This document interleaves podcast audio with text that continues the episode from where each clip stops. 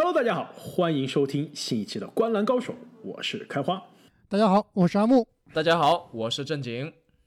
那么一转眼，我们来到了第七集的十五天三十支球队的系列。那么其实我们做这个节目的出发点啊，其实也是希望在这个新赛季开始之前，可以有机会把每一支球队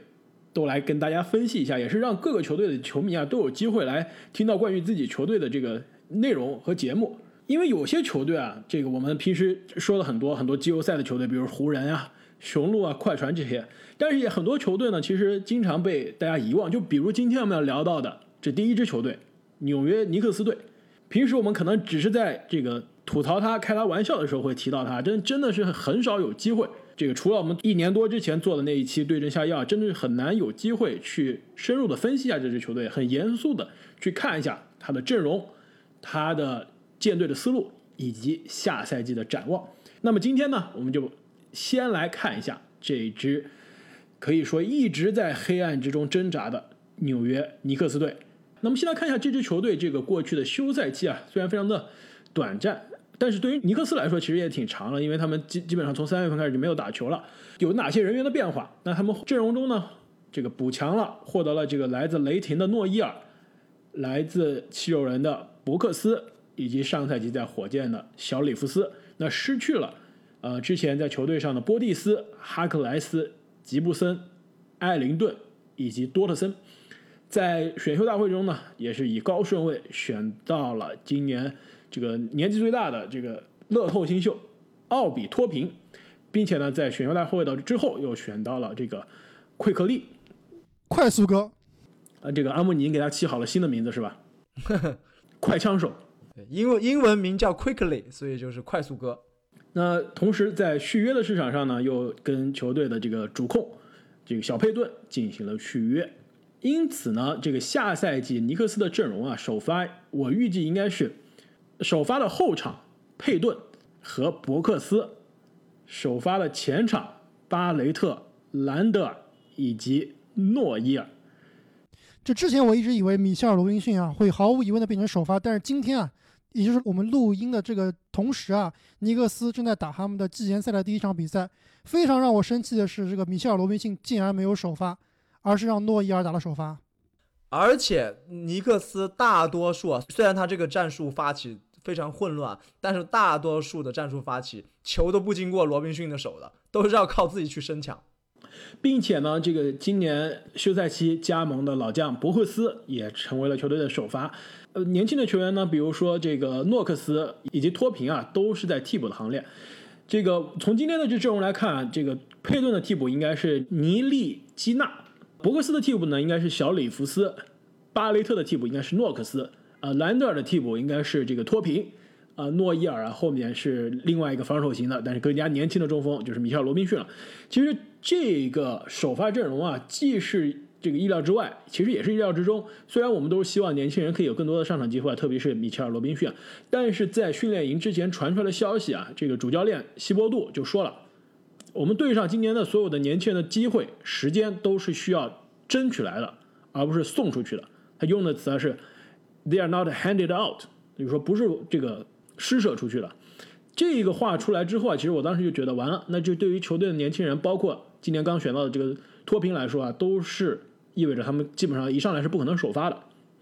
然后我看了一下希伯杜啊，他执过去执教经历，基本上无论在公牛也好，在森林狼也好，没有重用过任何一个新秀，就连比如说之前的吉米巴特勒这种成级别的这个球星啊，在希伯杜的这个体系下，也是花了至少两年才赢得主教练的信任。因此，我们虽然觉得这是一支年轻的重建中的尼克斯，但是下赛季啊，很可能年轻人的机会啊，并没有那么多。刚刚开花，你没有提到尼克斯另外一个很重要的球员啊，就是 D.S.J. 史密斯电视机。他其实，在今天的季前赛里面也上场了很长的时间啊。但是我感觉他不但是这个身材啊，好像胖了一圈，从一个四十五寸的电视机变成了六十五寸的电视机，而且整个在球场上就跟无头苍蝇一样。这个当年天赋满满的年轻人啊，感觉在尼克斯也迷失了方向。没错，我后面在看点中，其实我还想再深入的聊一下电视机啊。但是刚刚从这个电视里看到的这个电视机来看，真的是很很很符合你刚刚这个描述，非常的贴切，真的是一年比一年让人失望。因此，你们要觉得这个尼克斯今年的这个阵容会给他们带来什么样的一个成绩呢？其实我看了尼克斯的阵容之后啊，我有一个感觉，就是尼克斯是不是全联盟首发和替补差距最小的队啊？你的意思是一样的平庸？感觉这些替补其实换到首发也毫不违和，而且特别是他的后卫线，我感觉是全联盟最差的后卫线之一了。所以啊，我觉得这个尼克斯这个战绩啊，可能真的是令人堪忧。那么下赛季拉斯维加斯对尼克斯啊，也是预测的相对比较悲观的。那下赛季市场预测尼克斯可以拿到。二十二点五胜，排名东部第十四。那么换算成八十二场呢，就是二十五点六胜。那么上赛季的尼克斯其实跟这个水平来说啊，相对差不多。上个赛季呢，二十一胜四十五负，然后东部排名第十二名。其实，在讲尼克斯的这个战绩之前啊，我觉得需要就是跟大家解释一下，为什么我们要说这个，要不为什么要参考这个拉斯维加斯的这个市场的预期的这个总的胜率？一方面呢，是因为啊，他们。这个一般预估的这个值啊，相对还是相对比较准的。另外呢，其实也是需要，因为我们不能脱开这个胜场这个成绩来说一个球队的强弱嘛。我觉得这多多少少也是给大家有一个标杆，有一个相当于一个定量的这样一个这个数啊，来衡量每支球队这个下赛季的预期所期望的成绩是什么样一个水平。回到你说的这个尼克斯啊，市场给的这个下赛季二十二点五胜，然后东部第十四的水平啊。其实，在我看来，真的是有点高估尼克斯了。我这边我写的尼克斯应该下赛季是十九胜左右的水平，而且是东部倒数第一的有力竞争者。我这里跟开花其实想到一块儿去了。我给出的胜场数是二十场，也是东部排名倒数第一，第十五名。我感觉这是不是我们第一次都预测的如此接近啊？我也是觉得市场高估了尼克斯啊，他的战绩应该没有骑士那么好。其实我们看一下去年他的战绩啊，虽然是排到东部的第十二名，但是他们离最后一名啊，也只多赢了两场球。就其实我们现在预期尼克斯是倒数第一，其实并不是没有道理的。相比于之前我们说谈过了几支有可能的这个竞争最后一名的球队啊，尼克斯的补强可能可以算是这里面球队里面相对比较弱的。我都不确定他到底是补强了还是变弱了。其实从某种程度上来说啊，这个。从阵容的集战力上来看啊，就有可能这个阵容是变弱了。没错，可能最大的区别就是用脱贫换了这个波蒂斯和吉布森。那我觉得其实以脱贫的进攻来说啊，可能不如波蒂斯，防守又不如吉布森，所以我同意啊，可能总体来说他们可能是比去年更弱了。因此，你们觉得这一支尼克斯啊，这又是一年让人看不到希望，又是一年在联盟的底部徘徊，它到底有什么看点呢？这个如果。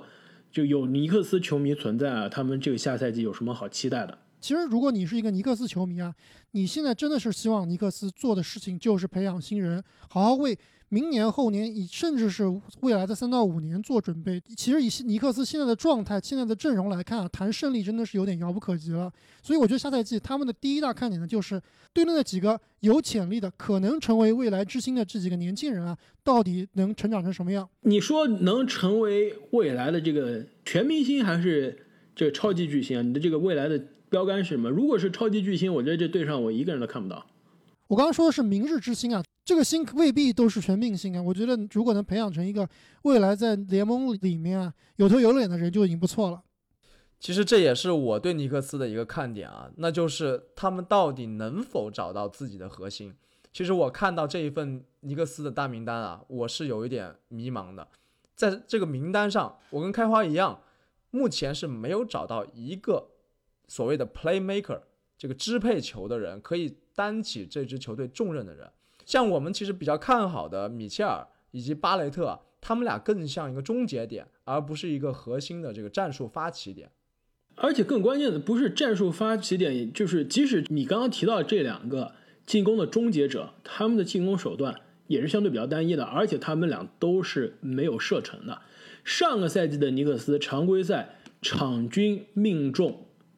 九点六个三分球，联盟。排名倒数第一，其他二十九支球队，每一支球队场均命中的三分球数啊都在两位数，只有尼克斯非常的难看啊，排在最后，而且唯一的这个个位数的三分球命中。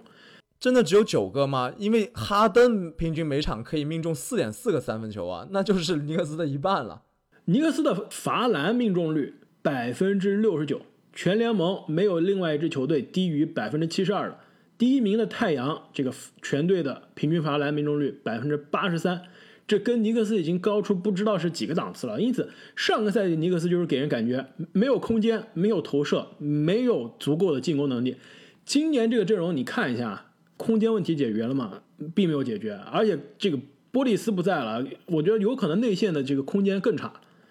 进攻的这个花样性解决了吗？没有解决。这个投篮的命中率、罚篮的命中率解决了吗？还是没有解决。所以说，上赛季已经是捉襟见肘的这个进攻啊，而且非常的没有头绪啊。这个赛季有可能更加糟糕。而且刚刚你们提到这个年轻人啊，并且这个正经在前面阵容中也也提到这个 DSJ 啊，这个丹尼史密斯曾经。尼克斯这个唯一打动尼克斯愿意让他交易波神的这个最大筹码，就是从小牛获得的这个丹尼史密斯。但是我们看一下这个球员，选秀大会之前大家对他非常期待非常高，选了之后大家都觉得小牛是捡到宝了，捡到了下一个，有人说是下一个罗斯，有人说是下一个弗朗西斯。那一年就选秀大会啊，二零一七年我印象非常深刻，因为尼克斯在前面选了这个法来自法国的这个小空位弗兰克，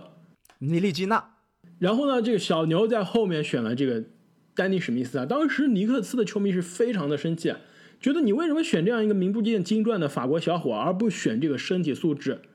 如此爆炸、感觉潜力无限的这个 DSJ 呢？就但是呢，尼克斯球迷也就沮丧了，可能两年不到的时间，后面 DSJ 真的就是来了尼克斯了。但是我们看到这个新秀赛季场均可以十五分，第二个赛季就是尼克斯的第一个赛季场均。就变到了十三分，上个赛季场均只有五分了，而且投篮命中率啊，其他球员年轻球员进了联盟是投篮命中率一年比一年好，他是是几乎是投篮的效率啊一年比一年糟糕，而且打的比赛的时间和场次也是逐年下降，就是说原本是非常有经验啊，让他全联盟垂涎欲滴、非常有上限的年轻人，在尼克斯这儿也完全现在是沦为了板凳。末端的这样一个饮水机的守护神了，你们觉得这是这些球员的原因呢，还是尼克斯这个体系的原因？对于这个赛季这个球队上的这些年轻人来说，这意味着什么？其实我非常同意你刚刚所说啊，就是说尼克斯确实在这几年囤积了一批，刚开始看确实是这种青年才俊啊，有天赋的，包括之前的这个诺克斯也是乐透秀，没错，而且在那一年的夏季联赛，包括季前赛也是让大家眼前一亮，觉得身体素质非常的爆炸。但是，基本上这个过去两年的这个常规赛的水平，让大家还是非常失望的。基本上就是说，这些球员的最高峰时间是在大学，在尼克斯的第一年打得还行，到后面就越来越不行了。我觉得诺克斯啊、尼利基纳啊，包括 DSG 啊这些球员，就基本上已经作为 NBA 球员的一个边缘水平了。包括啊这个上赛季的 RJ 巴雷特，其实他在杜克的时候毫无疑问是这个天之骄子，其实是和。胖虎当年是齐名的，而且在胖虎那年选秀大会里的一年之前，就是大家都刚进大一的时候，巴雷特可是媒体预计的下一年的状元，而不是胖虎啊。胖虎是直到那一年大学大一的联赛开打之后，才被大家认为是有可能超越巴雷特的。没错，而且巴雷特在刚进入尼克斯的。前几场比赛我感觉也是相当不错了，打出了当时我记得我好像说他的模板很有可能是这个皮尔斯啊，打球非常扎实，对吧？虽然球风并不是非常好看，但是善于利用自己的身体。但是呢，打着打着就发现，哎，这名球员好像效率怎么弄越打越低啊？其实你看一下，去年一共有十六名这个新秀啊，场均出场时间超过二十分钟的，而且打了超过二十场比赛的，这个巴雷特啊，他场均得分是排名第三。使用率是排名第四，场均上场时间也是排名第四，但是呢，他的有效命中率倒数第二，真实命中率倒数第三，罚球命中率倒数第二。就是说他是去年新秀那么多寒冰射手中最冷的那个。其实尼克斯去年是想用花大精力来培养巴雷特的，但是呢，你看他的比赛啊，就他最大的问题就是好像他打球也没什么问题。但是就是进不了球，这就是巴雷特现在的问题。而且今天我看了这个半场的这个季前赛啊，巴雷特跟去年没有任何变化，依然是慢吞吞的，而且啊这个投篮还就投了一个三分球的三不沾，非常的不靠谱。而且在场上也真的像是一只无头苍蝇一样到处乱窜。除了巴雷特之外呢，这个米切尔·罗宾逊的发展以及球队对他的培养啊，也是我们之前在节目中讨论过很多次的一个问题。一直觉得换了教练，其实他进入联盟之后，这个尼克斯也换了好多次教练了。我们也是希望每一次换了教练，球队都可以给他更多的机会。但是现在看来，今年又换了希伯杜，但是这个米切尔·罗宾逊啊，不仅是时间没有变多，而且直接从首发变成替补了。所以我对尼克斯一个看点，也是现在我非常担心的一个看点，就是这个本赛季的乐透秀脱贫会不会步这前几位尼克斯的新秀的后尘啊？之前我们这个选秀大会评点的节目里面，开花是比较看衰脱贫的，但是我是觉得脱贫这名球员虽然是年纪比较大，但是他是一个即插即用的球员，而且论技术、论天赋来说还是有一定水平的。而且我看了这个今天尼克斯的这个半场季前赛啊，场上所有球员最让我眼前一亮的就是脱贫。我看这些新秀，倒并不是说一定要看他的这个技术统计多么爆炸，看场上能让你吸引眼球的这个明星秀。现在来看就是脱贫，你是不是觉得他打的非常的稳，就是技术非常的扎实，是场上尼克斯球员中最让你放心的？而且非常的积极，这点我其实是非常同意阿木的。我看尼克斯今天的比赛，也真的就是被脱贫所吸引。我感觉场上只有他一个人想赢球，而且就是我有一球是印象非常深刻，就是他当时是后场啊，隔着人抢了一个后场篮板，然后一个人运球直接运到前场。突破之后呢，分给了底角的这个空位的诺克斯。那诺克斯当时太犹豫了，就本来是空位，但是他没有投三分，而选择了再次突破。但是突破之后又传给了无人看防的这个托平啊，然后托平就一记他这个标志性的暴扣。其实整个这一球啊，一气呵成，让我看到了托平的积极性、抢板的能力、运球的能力、视野以及终结能力。我当时看的是非常的过瘾，以及他在场上啊与年纪相符的成熟，对吧？我今天看尼克斯的比赛，我印象非常深刻，就是有一段时间我看，哎，这场上尼克斯这个阵容，托平是全场年纪最大的球员。虽然作为新秀啊，这个尼尼基纳四年级比托平年轻，诺克斯三年级比托平年轻，巴雷特二年级比托平年轻，米切尔罗宾逊三年级还是比托平年轻。就是托平现在放到球队中，已经在这年轻人中啊，可以做这个年轻人的领袖了。我给尼克斯写的呢，这个最后一个看点就是，也是我觉得对这支球队来说唯一的这个未来的希望。我们谈了太多这个尼克斯负面的东西啊，这本来想说节目开始说想夸一夸他，但结结果真的又变成这个对尼克斯的攻击了。批斗大会。但是如果说他未来的希望呢，就是这第三个最后一个看点，就是这支球队啊能不能抽到明年的这个状元签？我现在可以告诉你，肯定不可能。为什么？就尼克斯诅咒啊，不可能抽到状元签的。没错，我们知道再唱也抽不到。我们知道上上年尼克斯真的是非常想抽到胖虎的这个状元签，没抽到，但抽到了第三名，这选到了巴雷特。那么现在看到这个第三名跟前两名已经是拉开了非常大的差距了，也是尼克斯运气真的是非常不好。今年就是二零二零年的这选秀大会也没有抽到状元签。那二零二一啊，我之前一直在说二零二一的这个选秀的大会，这个新秀多么的强啊！我今天。又把这些明年选秀的这些新秀的视频、高中的视频拿出来看了，真的是吓人啊！Kate Cunningham、B.J. Boston、Evan Mobley、Jalen Green，很多这些名字啊，大家现在非常的不熟悉啊。但是我保证，未来一年的时间内，大家会不断的、不断的听到这些人的名字。而且我非常确信啊，未来这一年的这个二零二一的选秀大会中，这个头部七到八名的这些球员啊。未来能诞生一到两个联盟的 MVP 级别的球员，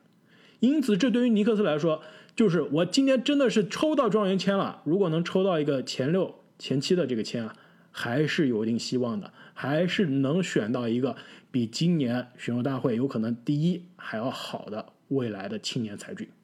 其实我们刚刚说了很多这个年轻球员，包括纽约这个黑洞球员在这里会莫名其妙的迷失啊。除了抽到高顺位选秀签这一点之外，另外一个下赛季很重要的就是尼克斯终于又换来了一个名气响当当的教练。我真的很想看到，到底一个教练对这支尼克斯能产生多大的影响力。那么希伯杜，我们之前在教练的节目里面也谈到过，他优点非常明显，那就是他的防守功力很强，而且他善于使用球队的这个主力，激发他们的潜力啊。但是培养新人到底是不是他的一个特点？能不能下个赛季把这支冰心涣散的尼克斯啊凝聚到一起？我觉得这个也是非常值得关注的。那么讲完了这个充满年轻球员的这个尼克斯，下面这支球队呢？这支西部的球队啊，阵容上年轻球员也是非常多，而且这个巴雷特的大学的这个球队伙伴胖虎威廉姆森就在这支球队，那就是新奥尔良鹈鹕队。那么过去的这个休赛期呢，鹈鹕阵容啊可以说发生了非常大的变化，得到了布莱德索、亚当斯、威利赫尔南戈麦兹，以及上赛季在这个开拓者季后赛出场的这个加布利尔。失去了这个在雄鹿交易中交易走的这个霍勒迪，以及失去了费沃斯、伊图安摩尔、贾里尔奥卡福、弗兰克杰克逊，还有达柳斯米勒，在选秀大会上呢，选到了号称今年后卫新秀中最快、最爆炸的这个小基拉刘易斯，这名字也是非常有趣啊。刚刚不是说了有个什么 speed quickly？比刚刚的 quickly 还要快吗？那最重要的呢，也是跟球队的未来核心英格拉姆啊，在续约的市场上达成了续约的协议。那么在阵容的变化之后呢，这支球队下赛季的首发阵容啊，我来预计应该是首发控球后卫隆佐波，首发得分后卫布莱德索。其实他应该是一个首发双控卫的这样一个角色。布莱德索啊，就跟上个赛季的霍勒迪一样，虽然是这个控卫出身，但是呢是打在场上这个得分后卫的这个位置。小前锋呢依然是英格拉姆，大前锋是蔡恩威廉姆森，中锋是海王亚当斯，替补呢分别是这个亚历山大沃克、J.J. 雷迪克、约什哈特、梅利以及赫尔南戈麦兹。这个我们刚刚说的今天新秀这个刘易斯有可能也会在这个替补的。后卫的行列中出现。那其实你刚刚说这个首发阵容的后场，球哥以及布莱德索，确实听这个消息，范甘提确实是会让这两名球员先首发。但是我个人是认为啊，这两名球员其实是不太兼容的。我觉得很有可能在赛季打到一定程度的时候啊，这两名球员会是一个竞争关系，有一名球员会可能被下放到替补阵容里面去。就你刚刚说这个布莱德索跟霍勒迪很像，确实两个人的风格很像。都是打组织控卫出身，但是他们的强项呢都不是打组织。但是霍勒迪之所以能在这个球队站稳主力二号位的位置啊，主要是因为霍勒迪强悍的防守。但是布莱德索这一点跟霍勒迪就有很大的差别，最主要的就是他的身高确实是非常的矮，只有一米八几的身高。但是他上个赛季也是联盟第二防守阵容的这样一个角色。没错，他防一号位确实是没问题，但是如果让他来防。稍微高大一点的二号位甚至三号位的话，我觉得布莱德索会比较吃亏的。所以我觉得这两名球员如果在赛季初效果打得不好的话，很有可能雷迪克或者是这个哈特会顶上来打这个二号位的首发。其实我倒是比较看好雷迪克抢的这个位置啊，因因为这个阵容同时有胖虎和亚当斯两个，这个基本上很难。拉出空间的球员，那雷迪克的存在会让这个球队的空间会好很多，并且现在这个球队教练是谁啊？是大范甘迪。雷迪克新秀赛季他的这个出道就是在范甘迪的体系中成名的，因此很有可能如你所说，这个赛季打到一半啊，原定的这个首发双控卫啊不行，这个雷迪克就会火线上马。那上个赛季。鹈鹕是拿到了三十胜四十二负，在最后气泡的冲刺阶段啊，后继乏力，很遗憾的没有能进入最后的附加赛，也是辜负了联盟以及很多球迷的希望啊。那下个赛季，拉斯维加斯市场对鹈鹕的预期啊，在改变了这么大的阵容之后，是三十六点五胜，排名西部第九。那么换算成八十二场呢，就是四十一点六胜。你们觉得这个排名是高了还是低了？我觉得有点高了。这个我给的胜场数是三十四场，也就是排名西部第十，将将好进入这个外卡赛。我这边给鹈鹕写的是三十五场，那基本上呢也是西部第十到第十一的水平。其实今年这个西部。外卡淘汰赛的这个名额啊，应该竞争的会非常的激烈。我觉得，包括东部也是一样。我觉得这个鹈鹕啊，很有可能最后要跟三到四支球队去争夺这个外卡淘汰赛的名额。我的预期比两位还要再低一点啊，我感觉是三十三到三十四胜左右。鹈鹕可能在下个赛季啊，未来可能他的真的是天赋无限啊，但是下个赛季我感觉灰熊包括火箭，无论这个下个赛季阵容最终如何，可能都是他非常非常有力的竞争对手。所以我们三个人都对这个拉斯维加斯的预测啊，觉得他是高估了。其实我这里的理由是比较简单的，就是如果你看他的纸面阵容啊，基本上就是二号位换来了一个低配的霍勒迪布莱德索，五号位换来一个高配的费沃斯亚当斯，啊，其他基本上就是跟去年差不太多。所以总体来说呢，应该是比去年的纸面阵容有所退步的。但是我觉得。有一点啊，是一个非常大的变数。鹈鹕队啊，它的上限还是比较高的，这就是我对鹈鹕的一大看点啊。这个 X 因素呢，就是上赛季的状元秀 Zion。如果你看这个联盟对于胖虎的，无论是期待程度啊、讨论程度啊，包括你看这个胖虎的这个球星卡，他的球星卡市场上的这个价格啊，都是对他的预期是非常非常高的。现在我觉得联盟里面对胖虎的预期啊，应该地板应该就是。名人堂的这个守门员级别的水平，那如果上限应该就是历史最强的球员之一。我觉得这个预期现在看来是有点过于乐观了。这个在我看来，胖虎的上限能对得起大家对他的这个上限预期的上限，但是大家对他预期的这个地板，我觉得真的有点悬啊。上个赛季的胖虎让所有看好胖虎的人是这个心里一惊。一方面是我们之前他进入这个大学之前，我们就担心了他的健康，基本上他在。职业生涯的这个不是说职业生涯，在打球生涯的这个初中、高中、大学都受过不同程度的伤，这也跟他这个爆炸的打法以及这个非常神奇的这个身体的这个条件是有关的。那这也导致啊，他这个相对比较容易受伤。但上个赛季我们看到了，还没有开始打就已经受伤，在季前赛就受伤。另外就是他在场上的这样一个态度和投篮的效率，其实所有在选秀之前让大家担心的地方，其实上个赛季都暴露了。因此，阿木，你在这边看好胖虎，是不是觉得其实他现在已经是在这个股票的最低点了？能犯的错都犯了，能暴露出的缺点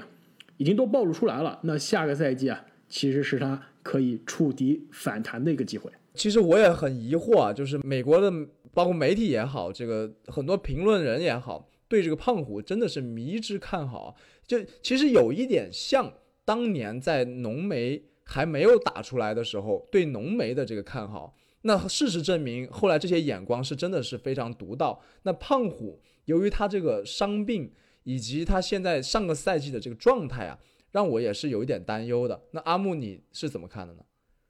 就我刚刚说这么多，并不是说我一定看好胖虎下赛季的发挥啊，我只是给大家说一下，胖虎现在在整个美国啊，特别是我知道开花是这个球星卡的这个老鸟了。胖虎的球星卡在这个球星卡市场上，这个水平基本上，我觉得应该是超过当年 AD 啊刚出来的时候他的这个所谓的价值的。所以整个这个市场对于胖虎是极其的看好。我们如果尊重市场的话呢，这个胖虎他如果下赛季啊能够正常的达到，不一定是百分之百的预期啊，如果是百分之五十的预期，那其实就应该是一个接近全明星水平的一个水平了。那如果胖虎是一个下赛季是。接近全明星水平的一个球员，加上如果英哥能够继续保持全明星的水平，那其实鹈鹕是有能力啊冲击季后赛的。账面上是这么看啊，但是很多时候并不是一一加一大于二或者等于二的。这两个人的这个适配问题啊，我觉得我们之前也说过了，也非常担心。另外一点呢，其实就是胖虎上个赛季，如果你看他的这个得分数据、得分效率，每三十六分钟啊可以二十九分、八个篮板。从这个效率上来看，那是肯定是妥妥的这个全明星级别的进攻效率，投篮命中率百分之五十八也是恐怖的惊人。但是你再看一下他的罚篮命中率百分之六十四，非常糟糕，而且每场七个罚篮，那每场七个罚篮百分之六十四的命中率，这其实是非常糟糕的水平了，说明浪费了很多白白的白送的这个得分的机会。另外一点让我觉得是他在场上对球队赢球贡献最少的一点，那就是他的防守比他在大学的时候啊。低了不止一个档次。他在杜克的时候，大学场均将近三个盖帽，两点几个盖帽，两个抢断。他在 NBA 上个赛季常规赛什么水平？每场零点四个盖帽，零点七个抢断，这跟大学是展现出的防守效率完全不一样，跟他出名的这个变态的身体素质完全不一样，在气泡中更为明显。你知道他在气泡中打了一百多分钟的比赛，几个抢断，几个盖帽吗？场均零点二个抢断的话，这么一算，两个盖帽，两个抢断。你这个都有点慷慨了，打了一百多分钟，零抢断，零盖帽。以他这种身体条件，以他这种身材，在场上站那么久，一百多分钟，就没有一个防守数据，完全不是能力的问题，那就是态度的问题。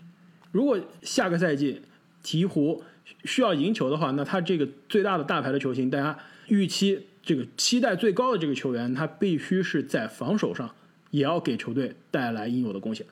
确实啊，天赋是一方面啊，那怎么把这些天赋捏合在一起是更重要的方面。这就是我下个赛季对鹈鹕的看点，那就是谁是这个天赋满满的鹈鹕队真正的发动机。这个发动机不是说谁来助攻啊，而是他的战术核心，而是像刚刚开花所说，能带头做好防守，把整个球队捏合在一起的人。那么这个人会是球哥吗？我感觉他还没有展示出这个足够的能力，可以当一个球队的核心啊。他可能在这个快攻里面。是一个好手，但是如果一旦落了阵地战，可能球哥的短板就会被无限的放大。其实我看了一下球哥在训练营的视频，他的投篮姿势好像又改了，改了一个出手点非常低的这个姿势，但是好像看起来正常一点的姿势。不知道下个赛季他的投篮命中率会怎么样？那如果说这个人是英哥呢？呃，确实英哥可以说我们一直都都说他是这个小杜兰特，单打。三分干拔都有，但是他好像有一点游离于这个胖虎和球哥连线之外啊，就是跟这个球队另外一个天赋满满的球员有一点点不兼容。那么我下个赛季其实我是期待看到更多胖虎跟英哥之间的化学反应。如果说这个核心是胖虎的话，那他确实是一个内线大杀器，但是他又存在着很多局限性。一个是他的得分更多是仅限于禁区里面啊，三分就吃饺子吃了一场，这个空间性的问题可能有待提高。另外一个就是刚刚开花说的这个防守了，他能不能端正态度，重新找回大学时期的那种攻防两端的真正的状元第一人的这种感觉？其实如果你让我在这三人里面选一名球员来作为球队的核心或者说是发动机的话，我应该还是会选英格拉姆，不光是因为我是他的粉丝啊。主要还是之前我这个在十大小前锋聊英格拉姆的时候也聊到了，下赛季霍勒迪的离开，其实对于英格拉姆来说啊，他在进攻端的责任会更大，特别是在组织方面。刚你说这个球哥的胖虎连线，英哥可能会游离在两人之外，就我觉得球哥跟胖虎是更适合打这个运动战的，而如果打阵地战的话呢，其实英哥和胖虎应该是更合适的，就是英哥和胖虎的挡拆啊，应该是下赛季我们会看的比较多的一个点。其实刚刚你们提到的这个球哥啊，我觉得也不得不提一下。感觉这个球员进入联盟之前，大家对他期待非常高，就非常像我们之前这个刚刚尼克斯中提到的这个巴雷特，在大学中大家觉得这就是下一个 NBA 的未来之星。来到联盟之后呢，其实他打的可能第一年还真的比巴雷特还要好一点，但真的是有点对不起大家对他之前的期待。之后每一年休赛期，大家都觉得明年就是球哥爆发的赛季了。那上个赛休赛期，我我们也是被这个球哥这个骗了，是吧？我们也是觉得下个赛季最有可能爆发的球员之一就是这个球哥。那事实上呢，最后球哥数据是比之前一个赛季在湖人的最后一个赛季是好看了不少，但是效率没有提高，而且对于球队的赢球的作用来说，基本上是没有什么作用。没错，然后到了这个气泡呢，又一下再次迷失了自我。所以这个球哥，我们之前说一七年的这个。丹尼史密斯，包括尼利基纳，他们这些小后卫啊，都在这个基本上是不断沉沦的这样一个过程中。其实球哥并不是比他们好很多啊。哎，我球哥比他们好很多很多，好很多很多。但是就是球，你知道为什么吗？而且我说球哥永远不会打到尼利基纳或者是这个电视机的水平。你知道为什么吗？因为他的这个篮球智商和防守更好。没错，这个篮球智商。可以决定球员的下限的，就球哥这么高的篮球智商，我觉得再怎么打，他也是会未来，不管是在 NBA 什么样的角色，他应应该是一直会在 NBA 打很久很久的。我刚刚说不是说他们是在一个水平的球员啊，我就是说他们同样同一年进入 NBA 都是大家期待非常高，但是他们这个职业生涯的轨迹都是让人都没有达到非常着急，预期。达不到预期，没错，每一年大家都期待他们爆发，每一年都没有爆发。对于球哥也是一样，我觉得今年我们都公认啊，觉得他明年有可能跟胖虎同时迎来反弹的赛季。但是如果明年再次欺骗了我们的感情，那我觉得以后大家都真的不再敢相信球哥了，觉得他就是一个平庸的、投篮不好的、罚篮很差的，但是其他数据看上去还不错，但是得分不太行的一个这个平庸的一个后卫，并不是大家想的未来之子、明日之星。我们聊了这么多这个下赛季的鹈鹕啊，就不知道两位有没有什么这个疯狂的猜想？我对下个赛季的鹈鹕啊，不能说是一个疯狂的猜想吧，但是会是一个比较有趣的想法，那就是下个赛季鹈鹕的战绩也好，包括这支球队的表现也好，可能会非常的极化，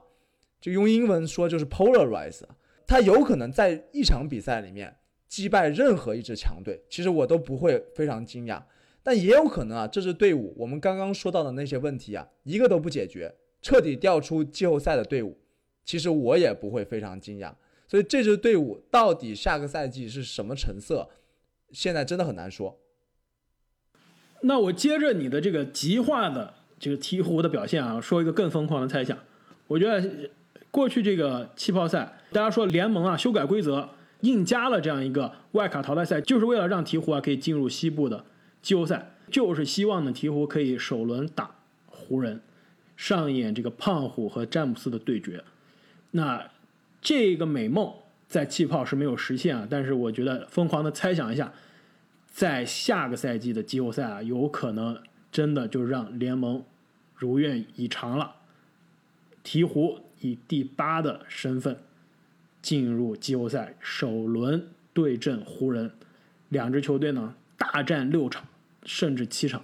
创下这个 NBA 首轮的季后赛收视记录。你们觉得靠不靠谱？不靠谱。亚当肖华肯定是觉得特别靠谱。首先，这个进入西部第八，在豪强里面啊，通过激烈的外卡淘汰赛，而且是特别考验球队的意志力以及他的这个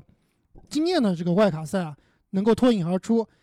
已经是非常非常难的了。而且你还要在老詹和浓眉手上赢两到三场比赛，这个绝对是在我看来是天方夜谭啊。所以才叫做疯狂猜想嘛。我这里其实没有对于鹈鹕的这个疯狂猜想，我只是对鹈鹕有一个愿望，就是我希望下赛季这个疫情早点结束，我可以再再次去新奥尔良啊度个假，看看鹈鹕队的现场比赛。这阿木，你对于新奥尔良这个城市是非常有感情吗？对，新奥尔良应该是我在美国里面最喜欢的一个城市之一了，非常 chill 的一个城市。是不是因为新奥尔良浓厚的这个酒吧文化？而且这也是爵士乐的发源地，对吧？没错，其实新奥尔良这个城市啊，真的非常有趣啊，跟美国的其他城市有非常大的不一样。就是首先他们的美食啊，非常的法国化，因为当时它是一个法属的一个区域，所以他们的食品和美国大部分的这些什么汉堡、炸鸡啊，其实是相当不一样的。另外一个就是你刚刚所说的这个酒吧文化以及爵士乐，他们最著名的那条街上面，在晚上可以一边喝着小酒，一边在各种的酒吧里面听到一些非常接地气的一些民间高手的爵士乐，确实是非常的有趣。我知道阿木你是这个音乐这个爱好者啊，这之前有球迷在我们节目下面留言呢，说这个我们两个每期讲两个球队嘛，在两个球队这个之间串场的时候啊，可以放一首歌。然后我就跟那个球迷说，我说这个因为有版权原因啊，我们不敢放别人的歌。我说如果你真的想听呢，我们就请阿木这个给大家清唱一首。这个阿木，你有没有兴趣把你的吉他拿出来，就给大家这个弹奏一一段这个爵士乐？爵士乐确实有点高级了，我只会弹这种校园民谣，小星星。刀郎。而且新奥尔良不但是一个有着法国浪漫的地方，而且是爵士乐的发源地啊。更神奇的是，它还是很多种文化交融的地方。以前在这个新奥尔良，它属于美国的南部地区啊，就是文化各方面其实是算比较特别的，在当地流行着很多这种巫术。所以你去新奥尔良的街上啊，经常可以看到有一些老太太在街边摆一个小桌子，桌子上放一个水晶球或者是塔罗牌，给你算命。这个也是它一个非常有特色的文化了。而且，如果喜欢看电影的小伙伴们，有一部悬疑片叫做《万能钥匙》啊，很多场景应该都是在这个包括新奥尔良的这种南部地区取的景。这个越讲，我们这播客这个已经改行了，从 CCTV 五的这个体育频道，体育频道现在变成了直接变成了正大综艺了，是吧？变成旅游节目了。下一个阶段是不是曲苑杂谈？对，下面就是正经要给大家讲相声了。我觉得这个也其实也挺好的。我觉得既然我们可以巡礼每支球队，正好其实我们也可以结合我们这大家的经历啊和爱好，可以大家可以谈一谈这些各个这个 NBA 的城市有什么特点。我觉得这也是一个非常好的这样开了非常好的一个先河。那么今天的节目我们谈了尼克斯和鹈鹕两支非常年轻的球队。那各位球迷对两支球队的未来前景有什么样的看法呢？也请大家在留言中告诉我们。那么我们也是这个每天加班加点的给大家做这个十五天三十支球队的这个内容啊，也是真的非常希望大家可以去给我们节目送上五星的好评，并且啊，更重要的是把我们节目分享给更多身边的球迷朋友们。那么再次感谢大家对我们节目的支持，我们下期再见。再见。再见。